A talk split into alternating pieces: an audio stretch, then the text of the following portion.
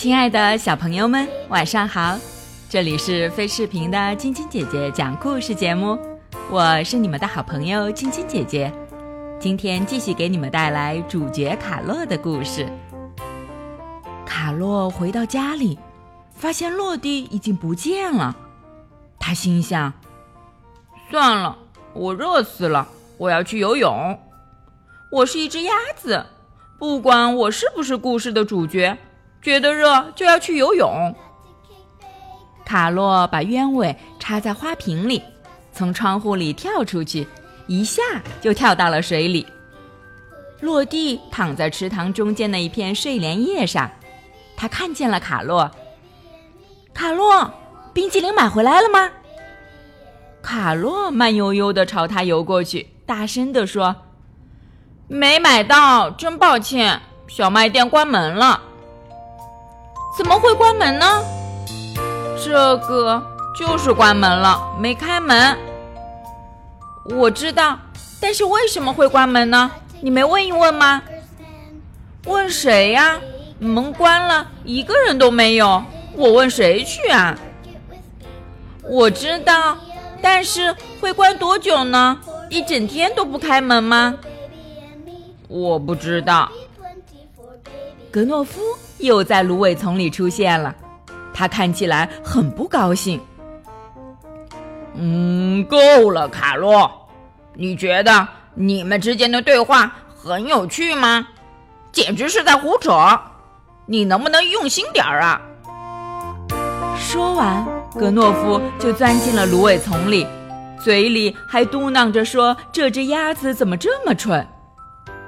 落地问：“这是谁呀？”卡洛支支吾吾的回答：“嗯嗯，一一个朋友。你还认识这么奇怪的人？他凭什么加入我们的谈话？你听见他说的话了吗？真是不可理喻！再说了，他凭什么偷听我们说话？他是在监视我们还是怎样？”卡洛说：“呃，不是的，别管他了。他去哪儿了？”我看不见他了，哼，这头猪！卡洛有些尴尬地说：“算了，随他去吧。”但是落地跳到芦苇丛里，一下子落到了格诺夫的背上。啊，你在这儿！除了监视我们之外，你能不能回答我一个问题？你知道这附近哪儿有卖冰淇淋的地方吗？小卖店关门了。格诺夫努力地晃动身体，想要把这只从天而降的青蛙给甩下去。嗯，卖冰激凌的地方。嗯，山羊艺术家雅各特夏天的时候会卖冰激凌。雅各特，落地失去了平衡，一下子掉进水里去了。他浮到水面上说：“卡洛，我们去雅各特家吧，他好像会卖冰淇淋。别忘了，你刚刚可是差点谋杀了我呢。”卡洛笑着说：“嗯，好的，我回家拿钱包。”这只小青蛙一直记着自己想要的东西，还挺有趣的。卡洛说：“嗯，你进来吧。”落地走到卡洛家里，四处看了看。你家布置的可真不错。卡洛听了，喜滋滋地说：“谢谢。那些五虎草……哦，不对不对，那些鸢尾是送给你的，我刚刚摘的。”落地说：“你真是太好了。我们买完冰淇淋回来，我就把花拿走。”说完。他就弯下腰，看着卡洛放在桌子上的那些贝壳。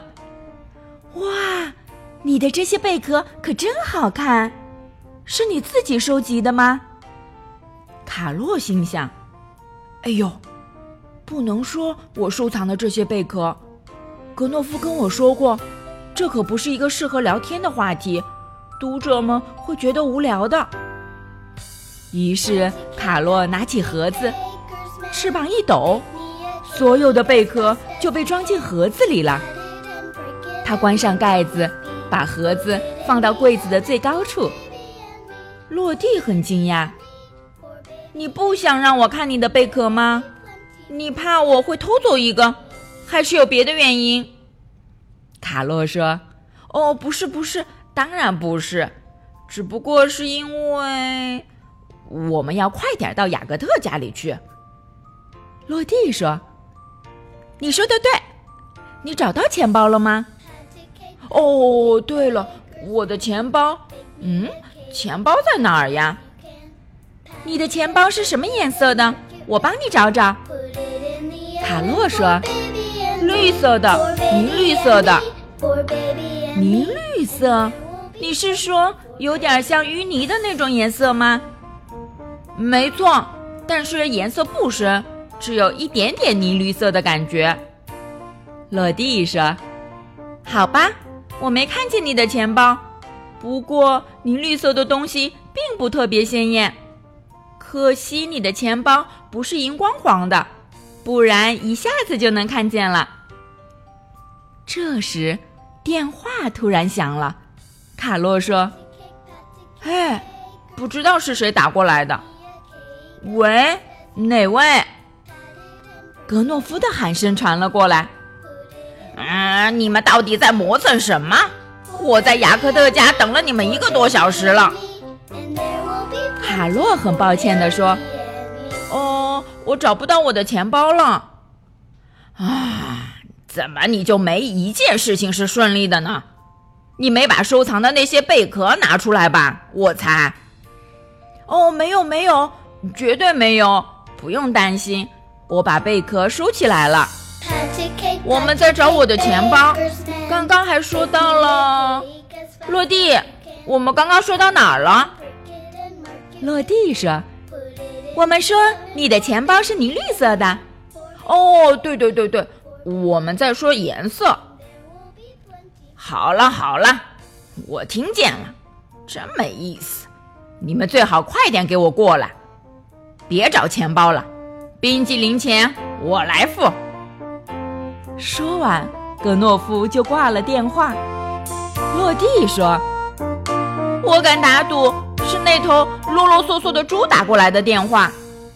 我真不明白，你干嘛不让它滚得远远的？”卡洛说道：“他会给我们付冰激凌的钱。真的吗？嗯。”这倒不错。那么最后他们能买到冰激凌吗？明天继续来听晶晶姐姐讲故事吧。喜欢晶晶姐姐讲故事节目的朋友们，可以关注微信公众号“飞视频”，收看我们为小朋友们精心准备的宠物元旦大片。也可以通过喜马拉雅收听晶晶姐姐讲故事电台广播。宝贝们的家长可以将小朋友的生日、姓名和所在城市等信息，通过非视频微信公众号发送给我们，我们会在宝贝生日当天送上我们的生日祝福哦。好了，小朋友们，祝你们做个好梦，晚安。小点点也祝你做个好梦，晚安。